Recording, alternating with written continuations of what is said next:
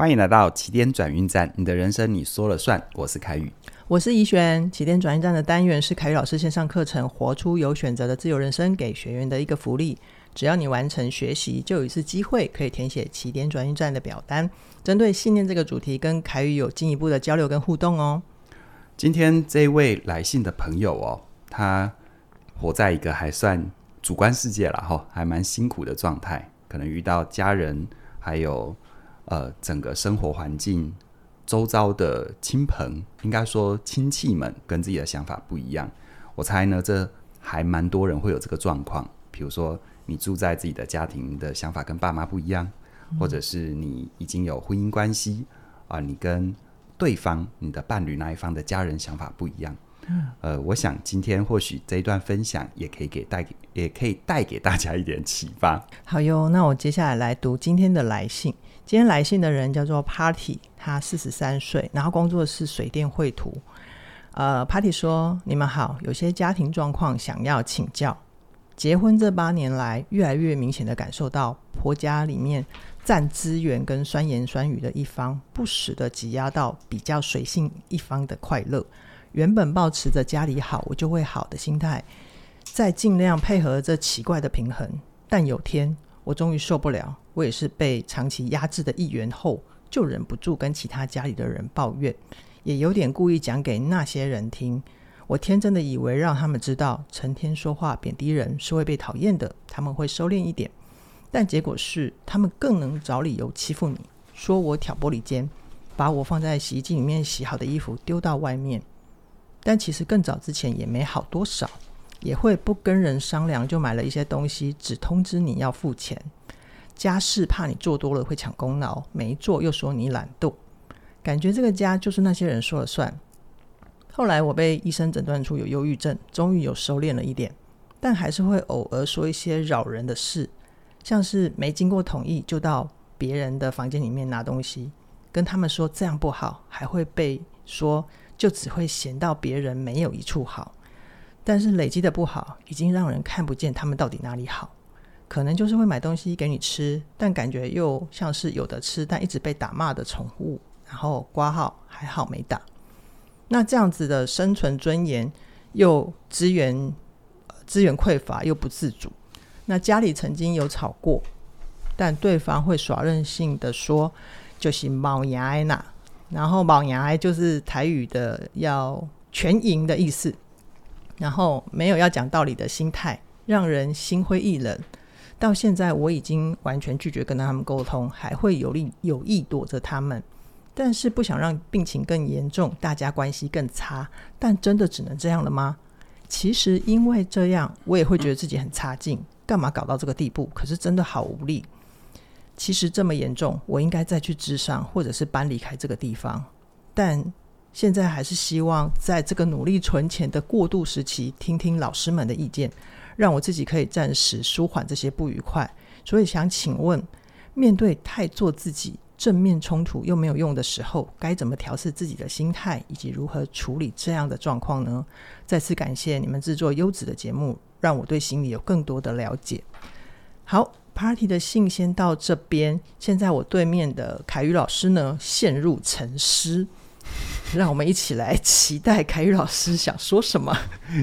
我们在制作之之前，其实我已经沉思很久了。OK 啊，因为 Party 的来信呢，我真的读了很多次。嗯，呃，我原本刚开始，呃，从比较比较从他表意识在信里面写的问题，比如说他有做一些咨商的计划，有一些搬家计划。嗯、我刚开始觉得，哎，这是很值得鼓励的。Party 好像是说他已经去过智商了。所以他说：“我应该再再去再去咨商，再去嘛，哦，而且是一个长建立一个长期的关系。对，可是呃，我刚开始为什么我说读了很多次？因为我觉得如果就按照他表面的讯息，然后给他一些 tips，给他一些建议是没有问题的。可是在我一直决定我要用什么角度来回馈 party 的过程当中，我的心哦一直在提醒我有一些似乎一直出现的讯号。”嗯，那我就真的再多读几次，然后让我的心安静下来。我突然发现，我突然发现，从他整封信的结构里面，有一些或许是 Party 很需要看见的。OK，哦，都不是表面的文字，而是他怎么陈述事情的结构。好，那这一点呢，我想对于我们的听众可能也会有很大的帮助。是是，因为我们每一次遇到生活的困境或生命的议题的时候，我们会很容易停留在表面上，比如说沟通的冲突，嗯、你说什么我说什么。嗯嗯。但是我常说，说话都是最后一步了。你真的要处理的根本不是说话，而是我们各自用什么出发点，我用什么前提假设。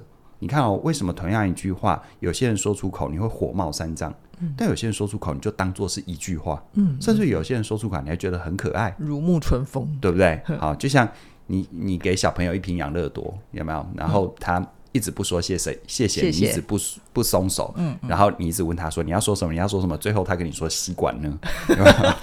你就觉得很可爱嘛，这是小朋友。可是同样的同样的状态，如果是成年人，你是真的会揍他，什么吸管呢？对，你哪位？对不对？所以我就说哈，其实那个背后，那个背后是什么？那回到 Party，我从 Party 的它呈现讯息的方式，我一直读到背后的一些可能，但是我在这边一再强调。只是个可能，OK，因为 Party 我只是透过这封信认识你，嗯，我没有跟你面对面的聊过，嗯，我不知道你真实的现场的具体状况是，但也因为这样子，所以我们可能有点距离。嗯，你一方面如果我谈的这些东西对你有帮助，你就收下；但如果你觉得真的跟你的现实状况有落差，也没关系。好，我觉得呃，或许。抛砖引玉，对于一些有类似状况的人会有帮助。好好好，凯宇老师到底要说什么？哦、对啊，铺陈那么久，因为啊，我稍微复盘一下 Party 的信哈，比如说他、嗯、他说婆家里占资源跟酸言酸语的一方，不时的挤压到比较随性一方的快乐。嗯，这是他信开始的嘛，对不对？对对对。所以如果我们来读这一段文字的时候，这里面。婆家里占资源跟酸言酸语的一方，不时的挤压到比较随性的一方的快乐。嗯，如果你没有读到后后面，你能够在这一句话当中就能够读出 Party 到底在什么位置吗？没办法，没办法哈。然后你看哦，感觉这个家就那些人说的算。嗯，那些人是谁？对，那他跟那些人的关系是如何？嗯，好，嗯，家里人曾有吵过，谁跟谁吵过？对，是你跟谁吵过？对，或你后者是他们之间谁吵过？还是吵哪一件事？吵哪一件事？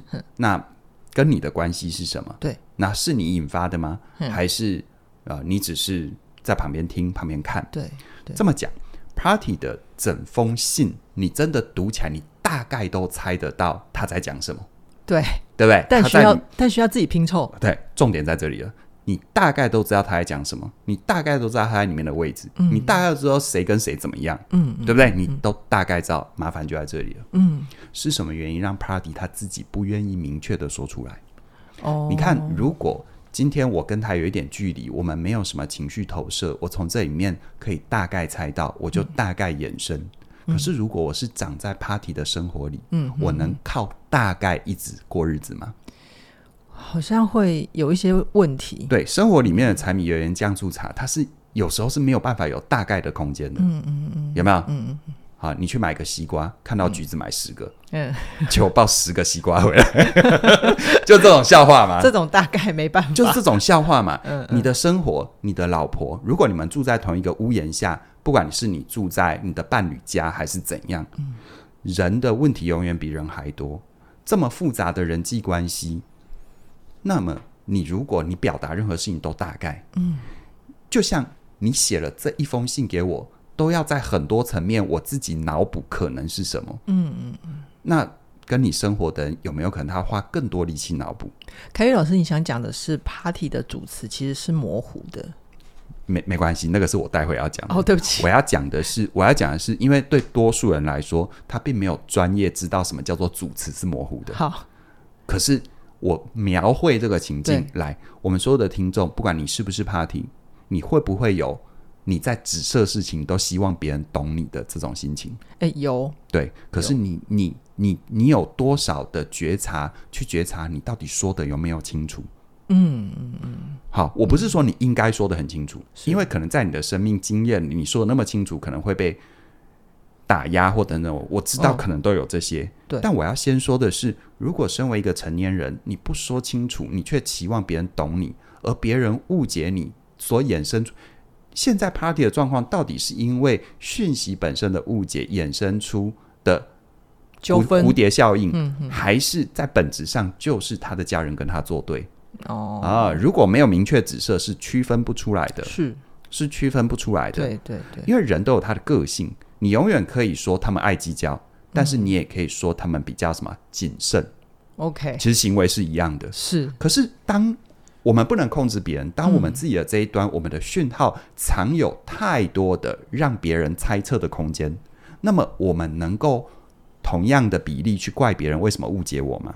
嗯，为什么不行，为什么在我生命当中创造这么多冲突嘛？嗯，不行，嗯，嗯，这需要有程度的觉察。所以为什么我开头在切入主题之前，我很少铺陈那么久？嗯，但我觉得这个铺陈好重要，不然的话，一方面我不希望 party，一一一方面可能 party 会误会，对，二方面如果你是类似状况的，你就没有办法真的去做有效的换位思考，OK，能够陪伴你接触的人换位思考，这是最大的温柔，哦，并不是讲这么多好像听起来很温柔的话。OK OK，哈，嗯。你的温柔并不是创造情感里面的柔软，嗯而是创造对方生命里面的懂，这才叫做真正的温柔。好好，所以刚刚其实呃，因为我本来在跟怡璇讨论这个主题的时候，我就说，哎，这个你有没有发现它里面都没有主词？是是有没有是啊？我那时候讨论的时候有没有？对我我我就说你有没有发现它没有主词？嗯然后怡璇那时候你你现在回复那个时候你的第一时间的反应，我那时候就是凯宇老师问我说：“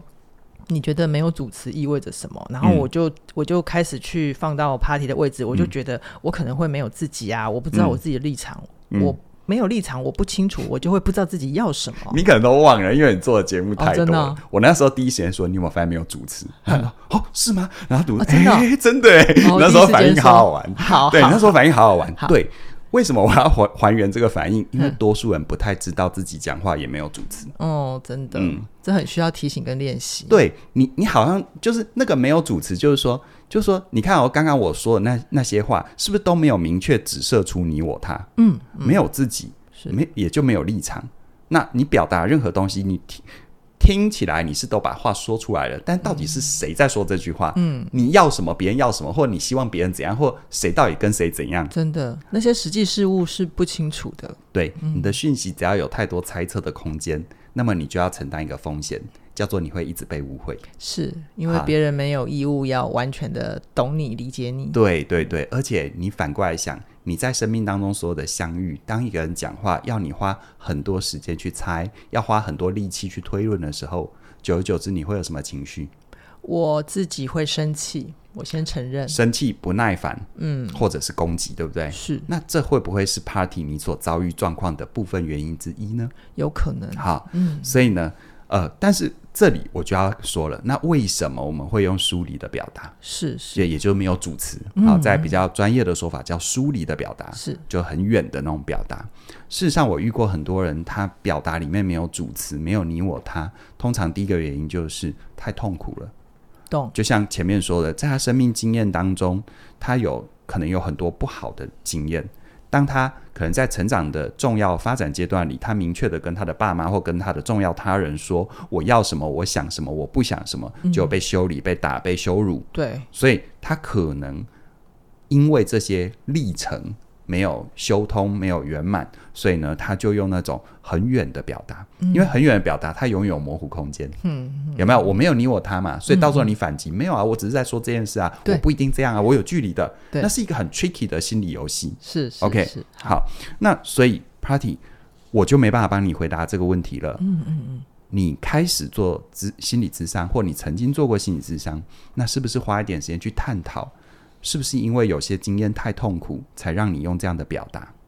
嗯。好，那如果你一直是用这样的表达，我先假设你的伴侣很爱你，嗯，如果他很爱你，他一直听到模糊的讯息，嗯。刚刚说的生气、愤怒、嗯。攻击，是不是都会发生呢？会好会，那你一直要对方不要误会你，不要生气，那你可不可以同样拨一点点力气，让自己练习讲清楚？是是是好，这好像鸡鸡生蛋，蛋生鸡的循环。对，因为如果你都没有明确的指涉，那就意味着你你会很习惯讲完话之后，那个是很潜意识的，都要别人猜你的意图。嗯，或者是你有没有发现，啊，不管是 Party 还是我们的听众，有时候你你可能讲完了一段话，如果你对面的人脑袋是清楚的，他真的关心你，真的想了解现况，他就会一直要问你，你指的那个是谁？哦，就酸言酸语的一方是谁？谁跟谁？随性的一方是谁？对，谁跟谁？那你站在哪一方？嗯，好、哦，所以事实上，我们用梳理的表达方式，第一个可能是太痛苦，是好，所以我必须拉远距离。是，但是另外一个呢，如果你除了这个原因之外，还有另外一个原因，叫做你的潜意识一直想为自己保留一个回旋的空间。哦，啊，你知道、嗯、不明确表态，我就不用负责任。对。我就不用扛我站任何立场的成本跟风险，是是是，所以我永远可以有借口。OK，哎，我永远可以有借口。对，嗯、然后这个借口本身，我因为一直要保有这个借口，而这个借口本身是不是又证明了我对这一切无能为力？对。它就是个死循环嘛。OK，, okay. 好，所以你看哦，他说比较随性的一方好像挤压了另外一方，嗯、对不对？嗯，所以你认为酸言酸语的一方挤压了随性的一方啦？啊、哦，对对对对对。所以所以你认为这个这个你你认为的随性，你自己认为的随性，嗯，请问随性等于模糊吗？嗯，不等于。我觉得啦。对啊，这是文字游戏，对不对？嗯嗯。可是你有没有发现，你一直站在随性？而因为随性没有明确紫色，然后如果你身旁，因为生命生活是有很多部件构成的，对，它有情感流动随性的一部分，嗯，但它也有精确的部分，对，比如信用信用卡账单一来，什么时候缴就要那时候缴，是。数字多少就那时候多少，是。不能不能大概月底缴，大概缴个三万，就就没有这种东西，你知道吗？嗯，可是当你下意识的是这样的时候，真的照顾你的生活。或者支撑你生活某些具体层面的，久了一定烦，嗯，一定生气，嗯，而这份烦跟生气，是不是就有可能是你自我解释的被压迫？是，好，是。但我我要再提醒，有可能你真的，你的、你的、你的那些伴侣的家人真的很有问题，嗯，这我不排除，嗯嗯，但是我不知道，对，我不知道他们有没有问题，嗯，我只能透过你的信当中我看见的、我感受到的这个 pattern 来跟你做回馈。啊，因为我不可能去解决一个，或我不可能回馈一个没有在现场的人。嗯，虽然你也没在现场，但你的信在现场。是，我只是透过你的信来这样说。OK，所以我没有办法说服你，就是生命怎样才是对的。但我可以感觉到你的痛苦是真的。真的。那你能不能为自己的这些痛苦稍微收回一点力量，嗯，稍微负一点点责任？也就是说，我完全没把握。我告诉你的。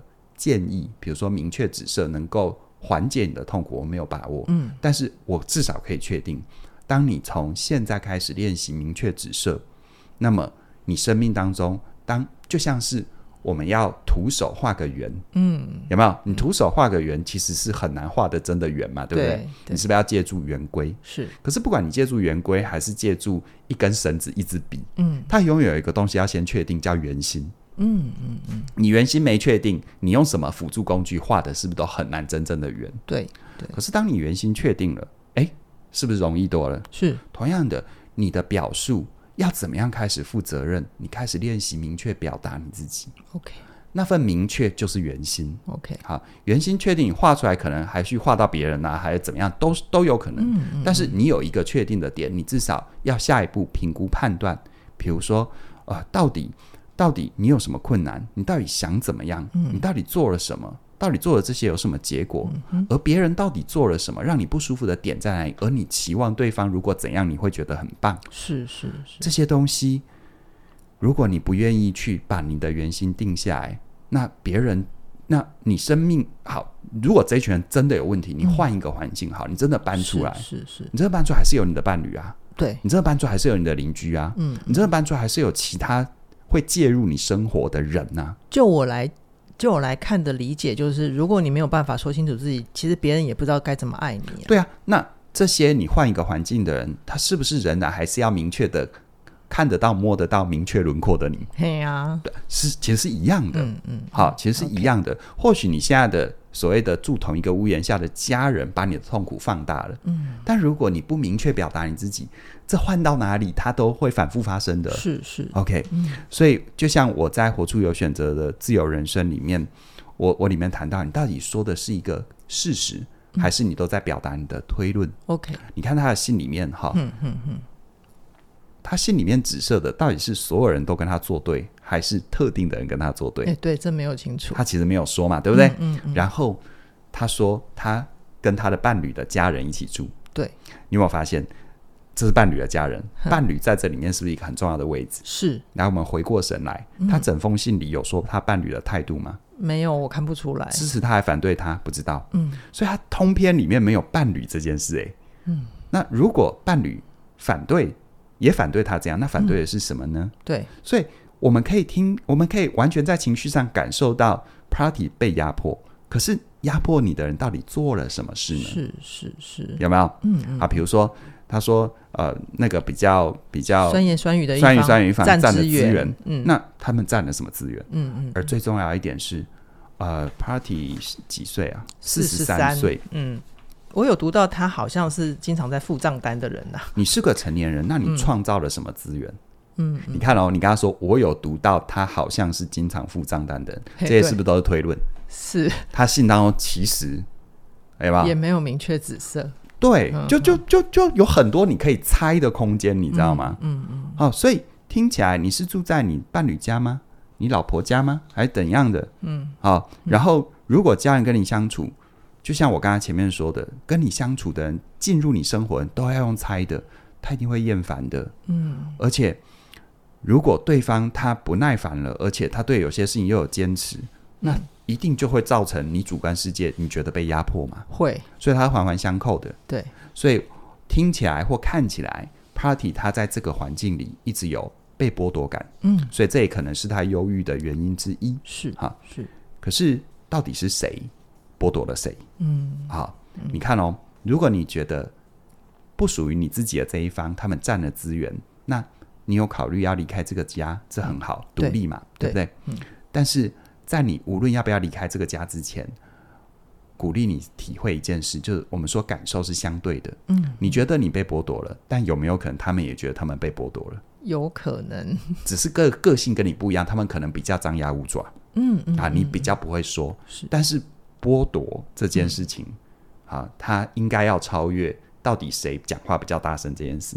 对。啊！而且他们的张牙舞爪有可能是他太不确定了，嗯，你现在到底要怎样？嗯嗯嗯。OK，嗯好，拿一个职场上的例子，你可能就很有感，更明显。你看，在职场上，你如果是一个做事很有进度、很明确的人，嗯，那你偏偏遇到一个怎么问都问不出个所以然的上司部署或者是平行单位，嗯嗯嗯，然后你对他的进度现在走到哪里，是不是老是心里七七上八下？对啊，那你跟他合作，你又是一个。一直要让进度在点子上的人，嗯，你有没有一种被剥夺感？有，很很剥夺。那整件事只有我在乎是怎样？对啊，就是很多的心力跟时间是被占据在那边的。对啊，所以我鼓励 Party 哈，你参加了活出有选择自由人生嘛？嗯嗯嗯。你听完了这一段，或我们的听众听完了这一段，我们回头再听一次这一门线上课程，好好的去体会一下我们的语言到底怎么反映了我们的信念。Okay. 如果我的语言是模糊的，这就意味着我其实并没有让别人清晰的认识我。那你要怎么去要求别人用你喜欢的方式对待你呢？对，好，嗯，所以这是一份真心的邀请。从今往后，如果你愿意做任何表达，有明确的你我他。OK，好，到底谁跟谁怎么了？你怎么了？别、嗯、人怎么了、嗯？你希望什么了？是是是，讲把自己讲清楚嘛，对，对不对？对。好，那我觉得跟凯宇老师聊到这边啊，会让我想起我跟凯宇在另外一棚的节目，叫做《凯旋而归》，就是一直在在广告别的节目，欸、对对对，挺 好的。应该是九月一号那一集啊，编号十八集。嗯我们聊成年负责任嘛、嗯，那其实里面就有我自己的例子，就是我虽然身体上工作能力也长大了，嗯、但是我可能在观念上、嗯、那个底层的潜意识并不知道自己一直还没有帮自己负责任，所以凯宇呃，他当时就告诉我说，其实如果你真的不知道自己要什么的话，到哪里都会是逆风。嗯，让那凯宇老师，我们能不能最后就是再给？Party 一个关键的一个具体关键，就是他如果想要有有让自己的想法上有一些松动，开始有点小前进，会有一个根本的核心信念是什么？呃，凡事有代价。OK，好，就是尤其当你容许了一个人进入你的生命，他跟你就是不一样。嗯，比如说，你可能很喜欢的你你的伴侣，你可能刚开始喜欢他的就是他很精明，嗯，但进入生活了，他就会变得严格，但他仍然是他。是同样的，可能你吸引别人的地方在于你的浪漫跟随性，可进入生活了，他可能就会觉得你不确定。嗯，好，但你还是你。对，那人都要相处，既然要相处，我们愿不愿意拿掉自己的一点点，去换回我跟别人的更大点？哦，拿什么换什么？嗯，嗯，就是我没有办法告诉你，这天底下有跟你完全契合的人啊，有一个完全完美的伴侣或完美的伴侣家人的存在，我没办法告诉你这个。嗯，但是我要告诉你，但是我会想要跟你分享的就是说，如果你知道人生终究要有伴，嗯，这个伴可以有很多种，对，好，那么拿什么换什么？其实与人同行的快乐是你一个人无法感知到的。是是，拥抱一定要两个人才能完成的动作嘛？是是是。好，那我没有办法判断啊、呃，这个整个环境到底是如何，嗯，但我可以确定，Party，你内心一定是渴望跟人连接，对，不然我也想不出你有什么理由要写这封信，真的，或者是要去讨论你这封信里面的内容。嗯嗯，嗯，但从我看来，或许你觉得好像跟他人能够舒服的在一起生活，距离很远，但在我看来，其实你的你以你现在的状态，其实很近，嗯嗯嗯，很近，没有你想象中的远。对，那这份近要能够让它实现，其实先明确你自己。OK，哈，这就是一个呃庞大事物的简单关键。对，要去尝试。啊，刚开始一定会跌倒，一定挫折，一定会笨拙，没关系。我相信真的爱你的人，他会看到你愿意尝试的这份心意，而不会在一刚开始就要求你要做的很好。好啊，因为没有人做得到。对哦对对，我一直觉得在跟凯宇聊这一题的时候，心里面都有一个感受，我觉得痛痛的。我猜 Party 的信，它也呼应了我自己生命的有一些状态。那我觉得这个状态啊，也还蛮像是呃嘉玲老师在《好好在一起》里面说的一句话，叫做。如果你不懂得爱自己，跟谁在一起都是流浪。意思就是说，如果我没有理清我自己不安全感的来源，可能世界给我什么，我都会有破坏关系的行为或者是解释。好，所以，嗯，那要怎么样先呃有系统的去帮自己理清这些不安全感的来源呢？我觉得就是呃。可以加入好好在一起这门线上课程。那嘉玲老师会有系统的陪伴你梳理被遗弃、被剥削、被冷漠、被比较，让你可以呃更容易的认识自己，多对自己有一份确信啊。那目前呢，好好在一起这门线上课程到九月十四号之前，只要二八一七，你就可以跟我们一起找回亲密、享受独立，在关系里自由。好哦，那我们今天先聊到这边，期待下一次的起点转运站。再跟你再会喽，拜拜。